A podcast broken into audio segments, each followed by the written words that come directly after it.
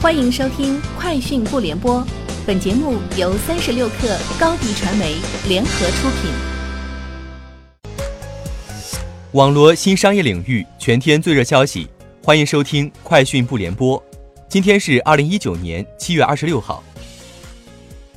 七月二十六号，SpaceX 在德克萨斯州南部对其未来飞船的原型星虫进行了首次自由悬浮测试，高度大约二十米。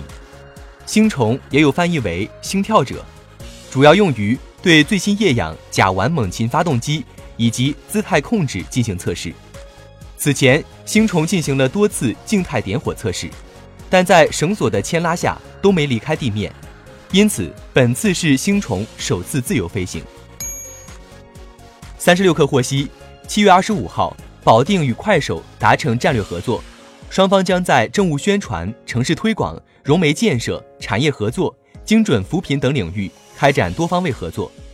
快手科技副总裁于敬忠介绍，快手将以保定市委市政府相关部门、单位和下属区县，以及保定广电宣传系统账号为基础，搭建保定政务宣传、媒体传播的立体矩阵，为其提供运营支持和流量扶持，推广城市品牌。美国当地时间下午五点半左右。在取消了和巴菲特的午餐之后，孙雨晨在播场方面举办了一个小型的线下聚会。在这场聚会上，孙雨晨表示，目前午餐时间要与巴菲特方面协调时间，最快需要几个月时间。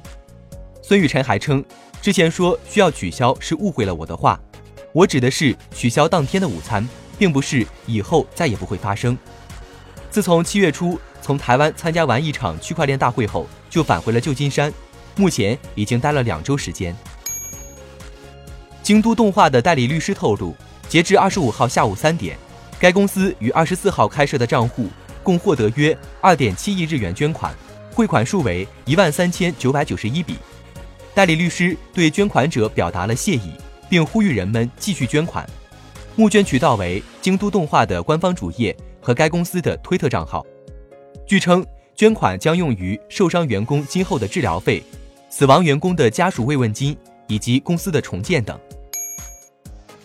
三十六氪获悉，据苏宁方面介绍，经过两个多月的测试，苏宁小店互联网买菜业务“苏宁菜场”目前已在南京鼓楼、建业等共计十一个市辖区上线。预计九月份，苏宁菜场将开始向一线城市布局。测试阶段，苏宁菜场功能共上架蔬菜、肉品、活鲜水产、豆制品、蛋品。卤菜和面点七个品类，其中蔬菜、水产、肉类测试阶段销售占比位居前三。同时，页面设有爆款专区和今日主推两个促销单品商品池。据自媒体 IPO 早知道消息，哔哩哔哩七月二十四号发生了工商变更，成为君联资本一投资主体的新增股东。该投资实体目前唯一公开的对外投资项目为云集将来传媒。换言之，哔哩哔哩完成了对云集将来传媒的间接投资。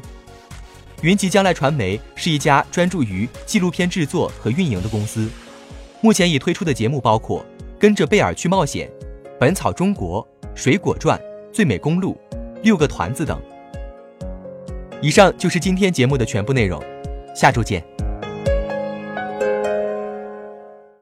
欢迎加入三十六氪官方社群，添加微信。baby 三十六氪，b a b y 三六 k r，获取独家商业资讯，听大咖讲风口，聊创业，和上万客友一起交流学习。